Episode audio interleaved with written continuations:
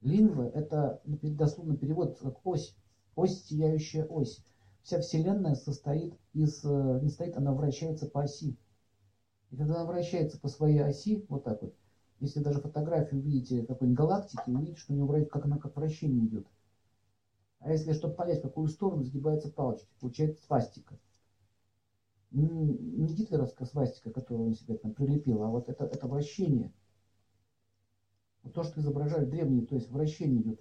Вращение чего? Еще раз показываю. Вот она стоит, ось. Греки это называли горой Меру, горой Олимпом. Сейчас это называется гора Меру. Без разницы, как это называется. Возьмите саму идею. Вот она, ось. И эта ось состоит из сияющего блистательного золотого света. Свет. Очень плотный свет. Вот так вот, по движению вверх, по спирали. Вокруг, вот это само, вокруг нее, из этой вот оси Вселенной, из этой оси Вселенной, это э, состоящий из света э, вселенского разума. Вы никогда нигде не увидите э, изображение Шивы на алтаре. Никогда нигде не увидите. Вы увидите иконы, вы увидите Кришну, вы увидите там Раму, увидите там еще каких-то богов на разных народах мира, да? Увидите. Но вот чтобы вот, вот он стоял на алтаре, никого не видит, только изображение, Шивлину все. Это символ. Китайцы его изображают в динь Вот этот круговорот. И почему, спрашивается, он убрал вообще какие-то изображения? А чтобы больше никто из этого не дрался, не ругался не спорил. А какой он? Такой или такой? Или вот такой? Или вот такой? А давайте без такого, такого и вот такого. Давайте просто о любви говорить. Поэтому вот эта лингва, это сияющая энергия любви. Вот так.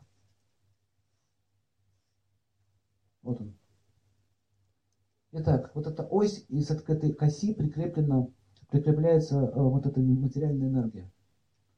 Материальная энергия имеет женскую природу. Все, две природы. Женская и мужская. Женская природа – это наше тело. Вот это тело, которое мы получили, это результат влияния женской природы. А отсюда, отсюда вывод. Начнете оскорблять женщину, у вас тело рухнет. Вот почему в древности женщин носили на золотых палантинах. Их почитали как мать, ма. Мун Ра. Ма и Ра. Ра – солнце, да, солнечная энергия, или она же свет. И мать. Мать Земля, мать природа. С чего жизнь-то началась? Дух сначала пошел. Кто? Мужчина унес, женщина вынесла. Мужчина женщина вынесла. Ну, сейчас они, они это, это все знают, как это здесь происходит. Давайте про Вселенную говорить. Если вы поймете, постигнете вот эту идею, вы можете видеть, как работает карма. можете видеть, кто где от чего отклонился, и как это, где, где это, кто как застрял. Поэтому, поэтому именно Шива это основа мистики. А все остальные нет. Это правда. Потому что они постигают Вселенную, они постигают ее изначальном э, понимании. Шива переводится всеблагой. Как его не называли раньше? Велес, там еще как-то.